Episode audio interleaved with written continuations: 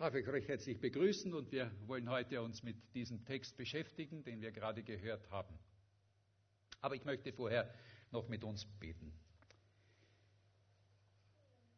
Vater, wir wollen dir danken für dein Wort. Wir wollen dir danken, dass du darin uns etwas sagen möchtest.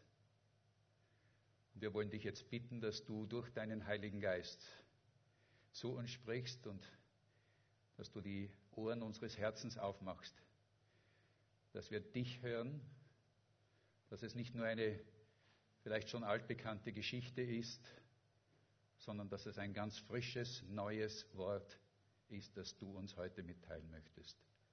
Darum beten wir dich in Jesu Namen. Amen. Es gibt Momente in unserem Leben, an die wir uns sehr gerne erinnern. Momente aus der Kindheit, vielleicht der Hochzeitstag oder vielleicht ein Tag, an der, der Tag, an dem wir zum ersten Mal eines unserer Kinder, neugeboren, in den Armen halten. Ähm, Judy, meine Frau, die hat jetzt in den Wintermonaten die Urlaubsbilder äh, von unserem letzten Urlaub im Jahr 2019 so unglaublich, wie lange das schon her ist, unser letzter Urlaub, in ein Album hineingeklebt. Und es war einfach schön, noch einmal diese Erinnerungen an diesen Urlaub wieder aufzufrischen. Aber es gibt auch Momente in unserem Leben, an, wir, an die wir uns nicht so gerne erinnern. Momente vielleicht, in denen wir uns blamiert haben, peinliche Momente. Oder auch Momente, in denen wir einen anderen Menschen enttäuscht haben, ihn verletzt haben mit Worten? Wie leicht können wir eigentlich mit Worten einen anderen Menschen verletzen? Wie oft passiert uns diese Sünde? Oder dass wir ein Versprechen, das wir ihm gegeben haben, nicht eingehalten haben und ihn damit sehr enttäuscht haben. Und noch was schlimmer ist, Momente, die uns so unendlich traurig machen und auch leid tun, vielleicht deshalb, weil wir sie gar nicht wieder gut machen können, weil es diesen Menschen nicht mehr gibt, weil er vielleicht gestorben ist. Der Text heute handelt hauptsächlich von Petrus. Petrus kannte dieses Gefühl. Er, der noch vor wenigen Tagen zu Ostern äh, vorher erklärt hatte, äh, nachdem Jesus den Jüngern gesagt hatte, dass er verraten werden würde, dass man ihn verurteilen würde zum Tode und dass man ihn kreuzigen würde und dass sie alle ihn eigentlich verlassen würden. Dieser Petrus, der dann so großspurig erklärte, Herr, wenn dich alle verlassen, ich nicht. Ich werde dich nicht verlassen. Ich bin sogar bereit, mit dir zu sterben. Markus 14, Vers 27. Aber wir wissen auch, dass Jesus ihn zurückwies und dass Jesus zu ihm sagte, Petrus, nein, nein, Petrus, heute in dieser Nacht, ehe der Hahn kräht, wirst du mich dreimal verleugnen. Und genauso geschah es auch. Wir kennen die Geschichte. Ja, wir kennen sie auch vielleicht von uns, dass wir uns etwas Großartiges vornehmen, etwas äh, aus eigener Kraft einen Plan und wenn es dann doch soweit ist, scheitern wir sehr kläglich daran. Es genügte eine einfache Magd, die zu Petrus sagte, du gehörst doch auch zu dieser Gruppe da hinzu. Dass er zu zittern begann und sagte, ich? Nein, ich nicht. Ich, ich kenne ihn ja gar nicht. Und dreimal wiederholte sich das. Dreimal wiederholte sich das, Leute zeigten mit den Finger auf ihn und sagten, du bist ja auch einer von ihnen, du bist ja auch ein Galiläer. Und dann heißt es, und Petrus fluchte und schwor, schwörte, ich kenne diesen Menschen nicht, von dem ihr redet. Markus 14, 71. Der Evangelist Lukas, der ja Arzt war und mit Gefühlen umgehen konnte und wusste, was sich das da in Petrus ausgelöst hatte, beschreibt es so treffend, so, ja, so einfühlsam. Das heißt dort, und während er noch redete, Petrus, krähte der Hahn. Da wandte sich der Herr um und sah Petrus an. Und Petrus dachte daran, wie der Herr zu ihm gesagt hatte, ehe der Hahn kräht, wirst du mich dreimal verleugnen. Und dann heißt es, und Petrus ging hinaus und weinte bitterlich. Lukas 22, Vers 60. Plötzlich wurde ihm bewusst, was er getan hatte. Er, Petrus, der Fels, der Fels, hatte seinen Herrn und seinen lieben Freund in seiner bittersten Stunde in Stich gelassen. Was für ein Versager bin ich doch, muss er sich gedacht haben. Wie sehr wünschte er sich eigentlich, dass er die Zeiger der Uhr noch einmal zurückdrehen könnte, um alles noch einmal neu zu machen, anders zu machen. Doch am nächsten Tag wurde Jesus gekreuzigt, man legte Jesus in ein Grab und mit seinem Begräbnis wurden auch Petrus Hoffnungen auf eine zweite Chance begraben. So meinte er zumindest. Aber er hatte sich getäuscht. Jesus hatte ihn nicht abgeschrieben. Petrus Versagen änderte nichts an der Liebe Jesu zu ihm. In Johannes 13, Vers 1 wird uns gesagt, wie er die Seinen geliebt hatte, so liebte er sie bis zur Vollendung. Und diese Liebe zeigte sich am Ostermorgen schon so auf wunderbarer Weise. Als die Frauen nämlich zu dem Grab kamen, um Jesus zu den, den Leichnam zu salben, waren sie erschrocken und erstaunt, als das Grab leer war. Und dann heißt es, sie sahen einen Engel dort stehen. Die Berichte in den Evangelien sind nicht ganz gleich. Manchmal ist es ein Engel, dann sind es wieder zwei Engel. Aber ist egal. Sie, jedenfalls war dort ein Engel, der ihnen sagte, Jesus ist nicht mehr hier.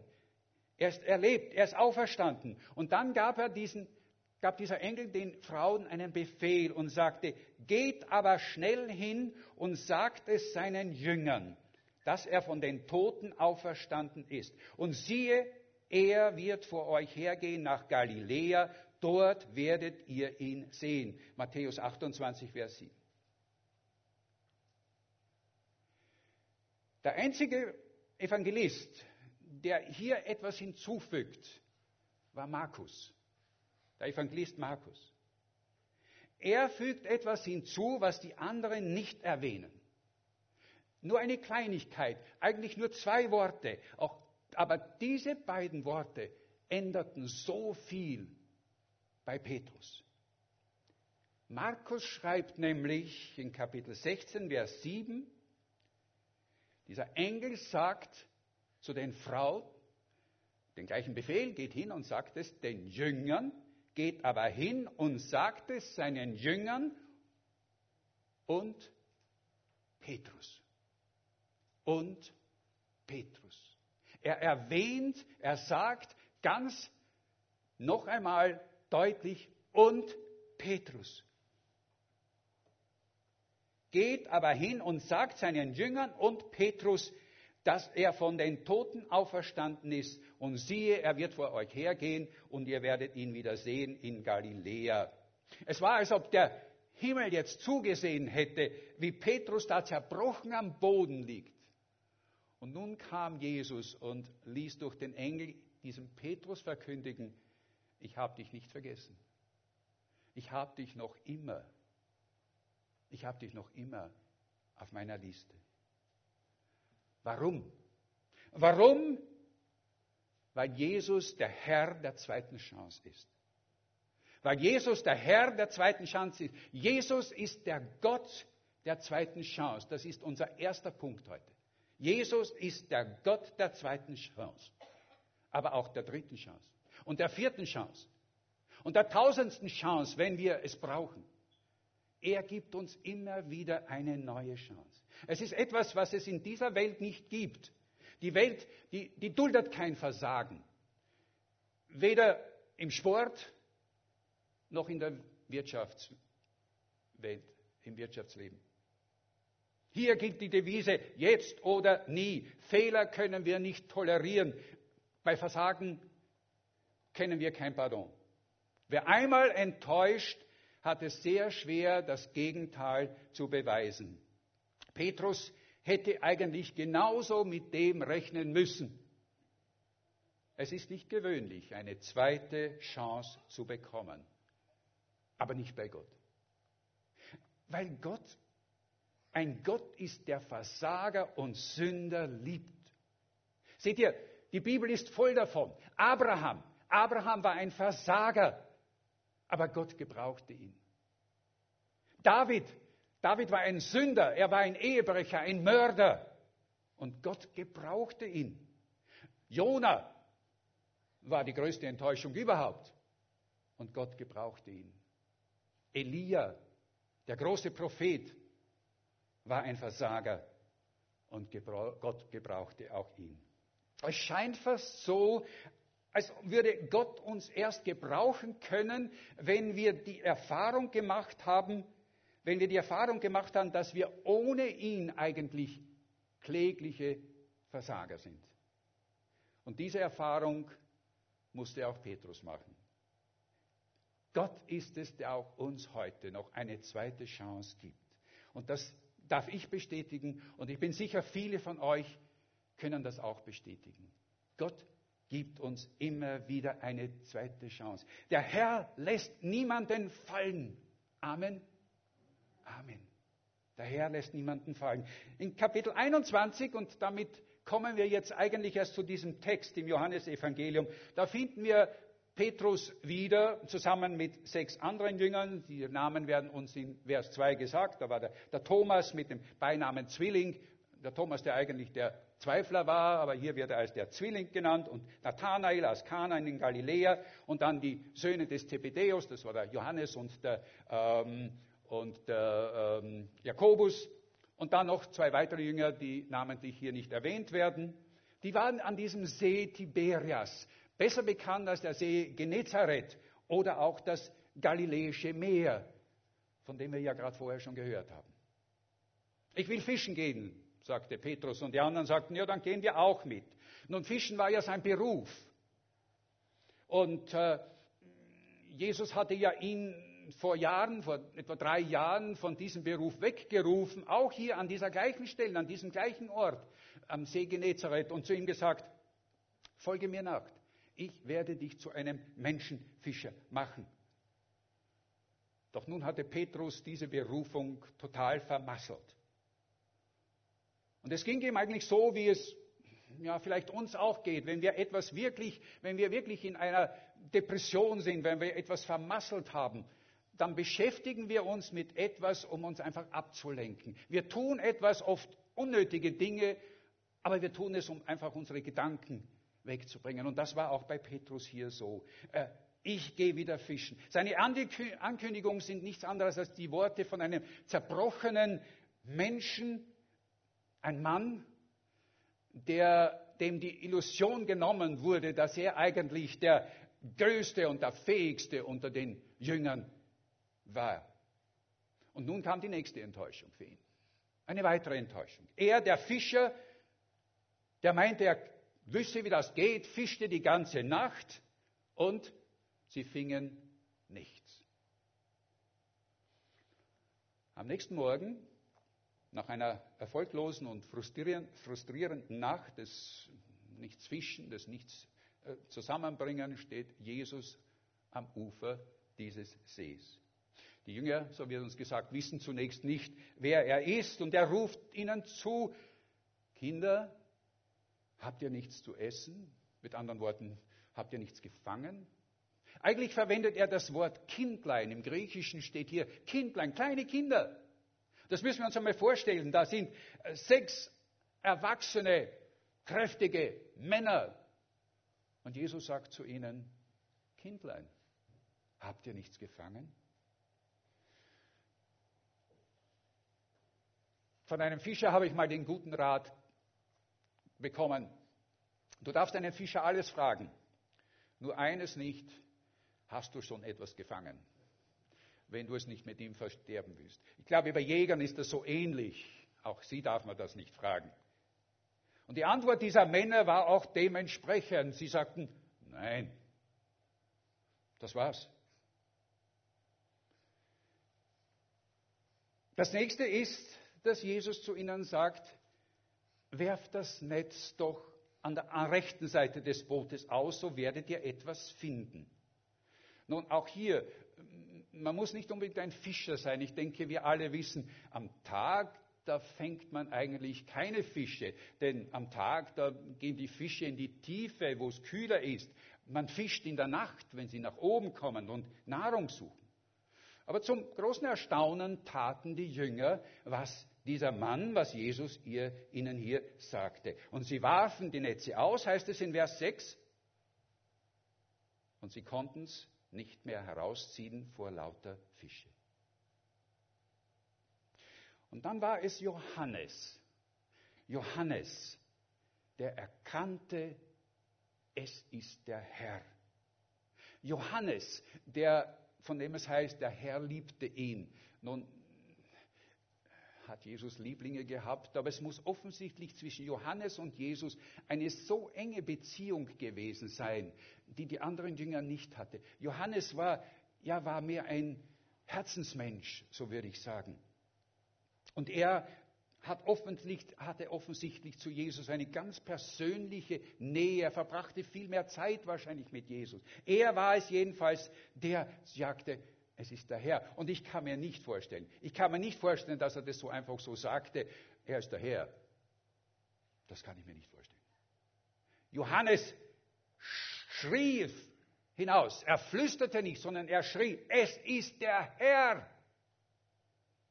Für all das, was hier geschehen war, dieses Netz, das die ganze Nacht leer war, kein Fisch hatte sich drin, drin, gefangen, war plötzlich so voll, dass die Jünger es nicht wieder ans Land ziehen konnten oder kaum ans Land ziehen konnten. Das war etwas, was nicht, ich würde sagen, nicht normal ist. Und es gab keine andere Erklärung für Johannes dafür, als das ist der Herr.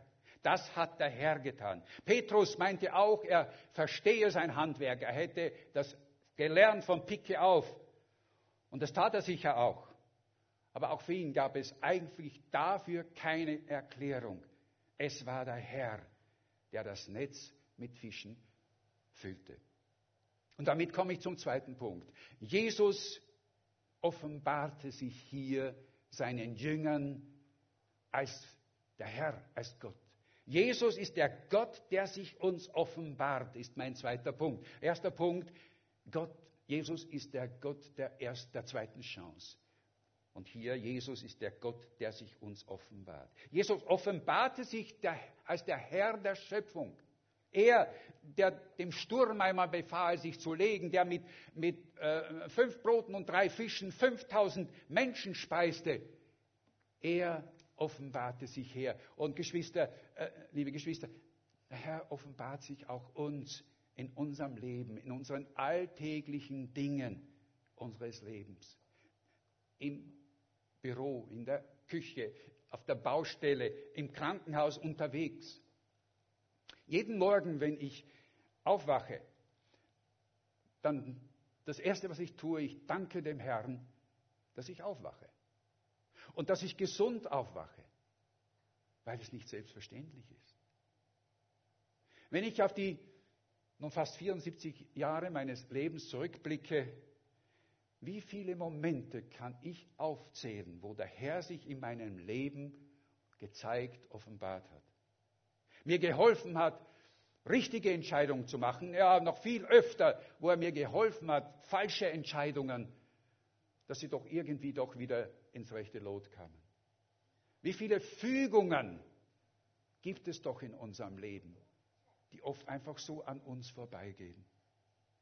Ich denke, wir müssen nur die Augen aufmachen, um zu sehen, wo sich der Herr in uns, unserem Leben offenbart, um dann so wie Johannes ausrufen zu können, es ist der Herr. Es ist der Herr, der das getan hat, was ich jetzt gerade erlebt habe.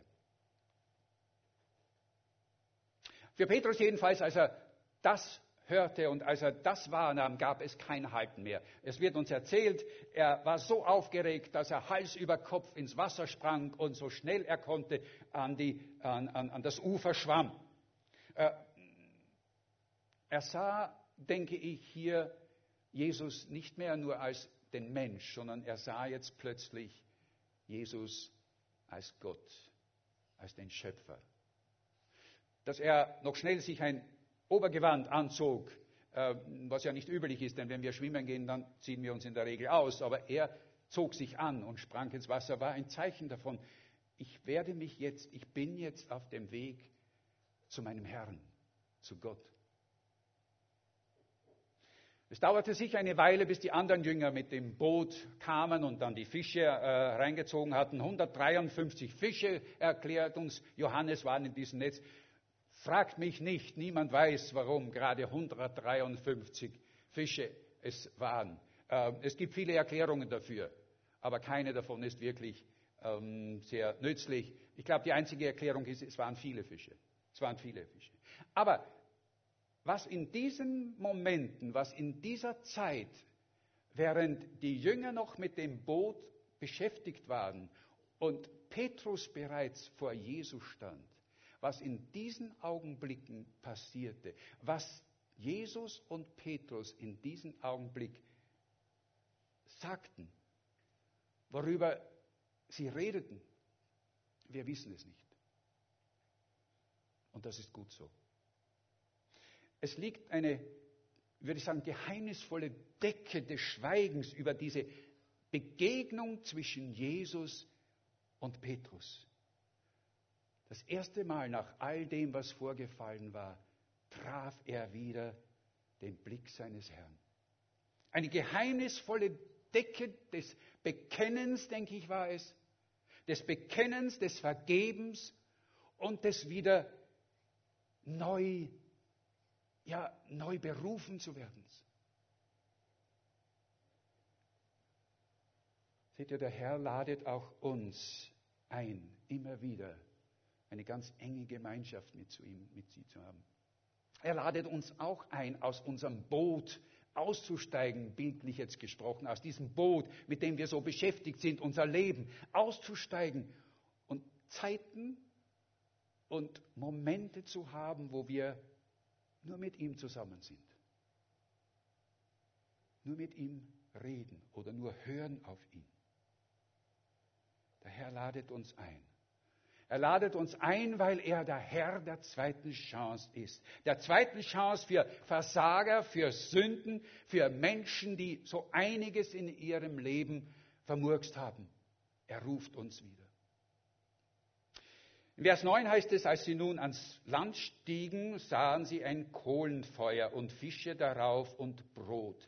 Seht ihr, das ist interessant. Das ist nämlich das zweite Mal im ganzen, im ganzen Neuen Testament, dass die Rede ist von einem Feuer, von einem Lagerfeuer.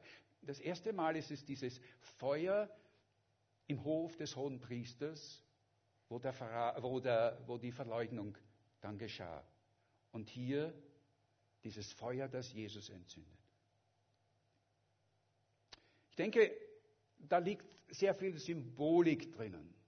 Aber ich denke, das Einzige, was wir wirklich daraus entnehmen können, ist, dass Gott uns doch auch oft wieder zurückführt zu äh, Orte oder zu Situationen, wo wir versagt haben, wo wir gesündigt haben, wo wir gefehlt haben damit wir wieder dort auch neu beginnen können. Dass wir es nicht einfach so abschieben und sagen, passiert, abgehakt, sondern nein, dass wir dort zurückgehen und das wieder neu bereinigen. Es ist der Moment, wo wir eigentlich erst bekennen und um Vergebung bitten. Ich denke, das ist so eine wichtige Botschaft, die hier in diesen beiden Lagerfeuern äh, uns gezeigt wird. Wir brauchen diese Momente, wenn etwas passiert ist, wenn wir wissen, dass wir gesündigt haben, dass wir verfehlt haben, dass wir es nicht abhaken, geschehen ist geschehen, sondern dass wir zu Jesus gehen und sagen, Herr, vergib mir, bereinige es wieder. Wir kommen zu Vers 12. Vers 12, es ist eigentlich mein Lieblingsvers in diesem ganzen Abschnitt. Dieser wunderbare Vers, wo Jesus zu ihnen sagt, zu den Jüngern sagt, kommt, wir wollen essen. Und dann heißt es, niemand unter den Jüngern aber wagte ihn zu fragen, wer bist du?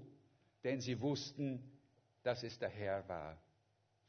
Ich werde immer wieder gefragt äh, vor einer Predigt, was denn der Titel meiner Predigt ist. Und ich habe heute gesagt, ja, die Predigt, der Titel ist die Botschaft von der zweiten Chance. Aber ich habe eigentlich noch einen zweiten Titel und der ist genauso schön Frühstück mit Jesus. Frühstück mit Jesus. Kommt und habt Frühstück, sagt Jesus. Seht ihr, Jesus macht hier Frühstück für Sünder und für Versager. Und er ladet auch uns ein, mit uns Frühstück zu haben. Und damit komme ich zum dritten Punkt. Der dritte Punkt ist, er ist der Herr. Nicht nur der zweiten Chance, nicht nur der sich in unserem Leben offenbart, sondern er ist auch der Herr, der unser Leben verändert. In Vers 15 heißt es, als sie nun das Mahl gehalten hatten, sagte Jesus zu Simon Petrus, Simon, Sohn des Johannes, hast du mich lieber, als mich diese haben? Hast du mich lieber, als mich diese haben?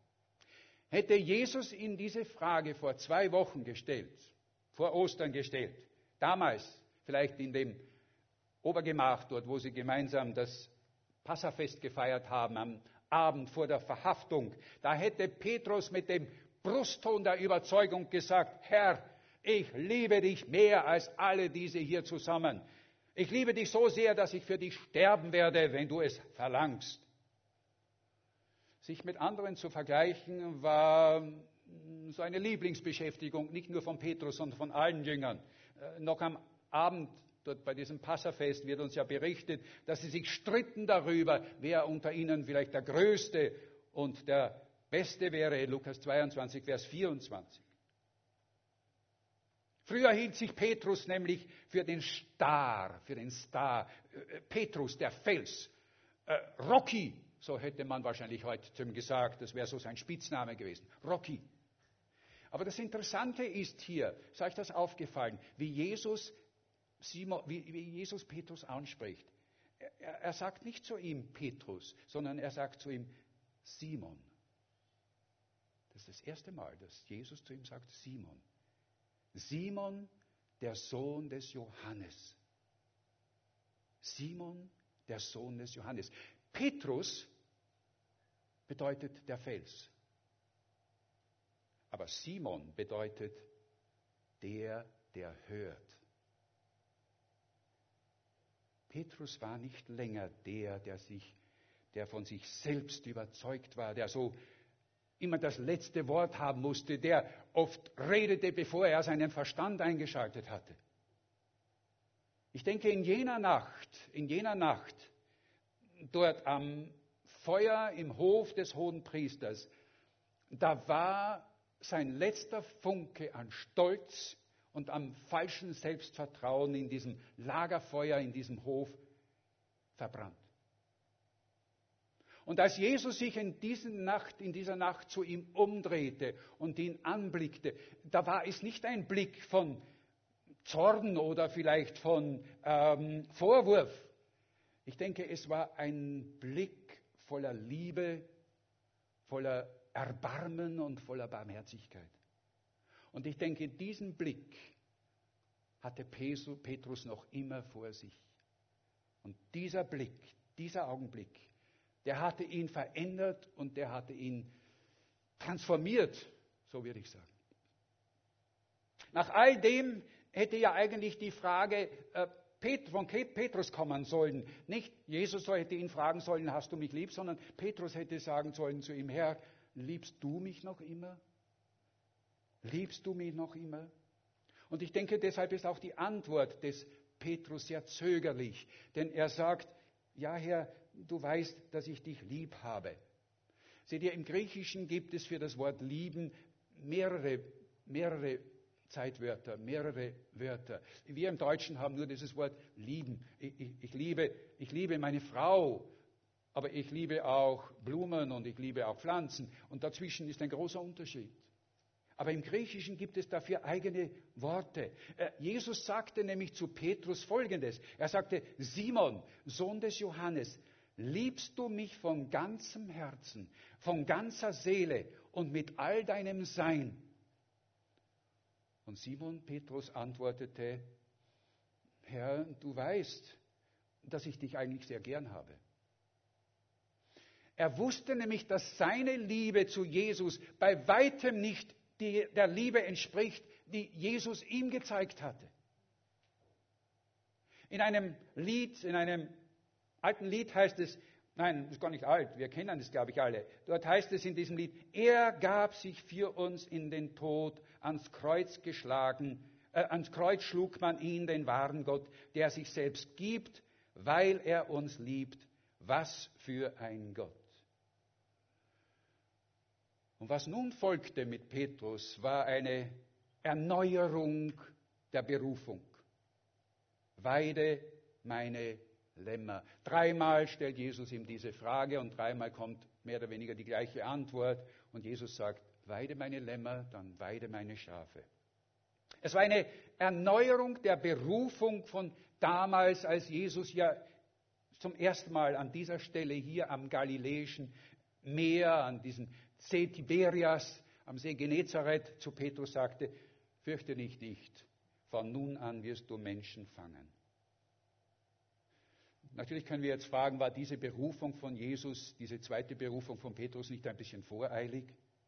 Hätte Jesus, hätte Jesus Petrus nicht so eine Art Probezeit geben sollen, zuerst einmal eine, eine Bewährungszeit? Nein, nein. Seht ihr, große Versager, große Sünder können große Nachfolger werden. Denn zwischen den beiden liegt Vergebung. Und die hatte Petrus erfahren. Zwischen Versagen und Sünde und Berufung liegt Vergebung. Die Botschaft von der zweiten Chance ist die Botschaft der Gnade, der vollkommenen Vergebung und als Folge dann das wieder angenommen werden. Und am Ende des Abschnitts sagt ja Jesus zu Petrus, wahrlich, wahrlich, ich sage dir, als du jünger warst, hast du dich selbst gegürtet und bist gegangen, wohin du wolltest. Wenn du aber alt wirst, wirst du deine Hände ausstrecken und ein anderer wird dich gürten und führen, wohin du nicht willst. Ich möchte mit einer Geschichte, die das alles so wunderbar illustriert, abschließen. Eine Geschichte von der amerikanischen Schriftstellerin Alice Gray. Sie berichtet von einem jungen Mann, etwa 20 Jahre alt, der in einem Bus sitzt, aus dem Fenster rausschaut und äh, ja, starrt aus dem Fenster heraus und äh, sehr bedrückt und sehr deprimiert reinsieht. Neben ihm sitzt eine ältere Dame, die ihn eine Zeit lang beobachtet und dann zu ihm sagt, junger Mann, Sie sehen so bedrückt aus. Möchten Sie mit mir darüber reden? Nach einigen Zögern sagt dann dieser junge Mann, erzählt er ihr dann, sagt er, ich war jetzt zwei Jahre im Gefängnis. Ich komme aus einem guten Elternhaus. Meine Eltern sind sehr arm, aber sie sind sehr gute Menschen. Sie sind gläubig. Und ich habe mit meinem Versagen damals große Schande und ihnen großes Leid zugefügt. Ich habe in diesen zwei Jahren einige Male ihnen geschrieben und gebeten, sie mögen mir doch verzeihen und auch gebeten, sie mögen mich doch besuchen. Aber ich habe weder einen Brief bekommen, noch haben sie mich besucht, vielleicht deshalb, weil sie nicht das Geld hatten, um in die Stadt zu fahren, wo das Gefängnis war. Aber jetzt, drei Wochen vor meiner Entlassung, habe ich noch einmal zu ihnen geschrieben, habe ich ihnen noch einmal geschrieben. Und ich habe ihnen gesagt, ich würde es verstehen, wenn ihr mich nicht mehr sehen wollt und nicht mehr annehmen wollt. Ich werde mit dem Bus am Haus vorbeifahren, weil die Straße genau an unserem Haus vorbeigeht. Und ich bitte euch, wenn ihr mich wieder haben möchtet, wenn ihr mich annehmt, dann hängt doch weiß, ein weißes Tuch in den Apfelbaum, der vor unserem Baum steht, vor unserem Haus steht. Sie fuhren mit dem Bus weiter und dann sagte diese Frau zu dem jungen Mann, haben Sie das dagegen, wenn wir Plätze tauschen? Dass ich für Sie aus dem Fenster rausschaue und er machte das und sie saß dort und dann kamen sie dann zu dem Haus hin, sie kamen näher und sie fuhren an dem Haus vorbei oder sie waren dort und dann sagte der junge Mann, und? Sehen Sie ein weißes Tuch? Sehen Sie eine weiße Fahne? Und die Frau schüttelte den Kopf und sagte, nein, nicht eine Fahne. Es sind hunderte weiße Bänder in diesem Baum und Tränen rannen über ihre Augen und auch den jungen Mann. Hunderte weiße Fahnen und ein großes Plakat, wo drauf stand, komm zurück, unser Junge, wir lieben dich. Ich denke, das ist das, was Jesus mit uns tut und das, was Jesus mit uns möchte. Er möchte, dass wir zurückkommen. In diesem Lied heißt es, was für ein Gott, was für ein Gott ist er. Er ist der Gott der zweiten Chance. Und ich will dich fragen, brauchst du eine zweite Chance oder eine dritte? Vielleicht hast du schon einmal diese Chance ergriffen und hast ihn angenommen als deinen Herrn, aber über die Zeit, über die Jahre bist du irgendwie abgetriftet, du bist weggekommen, du siehst, du bist weit weg eigentlich von ihm. Jesus ruft zu dir und sagt, komm zurück. Lass uns Frühstück miteinander haben. Vielleicht hast du aber auch den Blick einfach verloren, dass der Herr sich so oft in deinem Leben offenbart und sich zeigt, weil du immer meintest, ja, wo ist er denn eigentlich?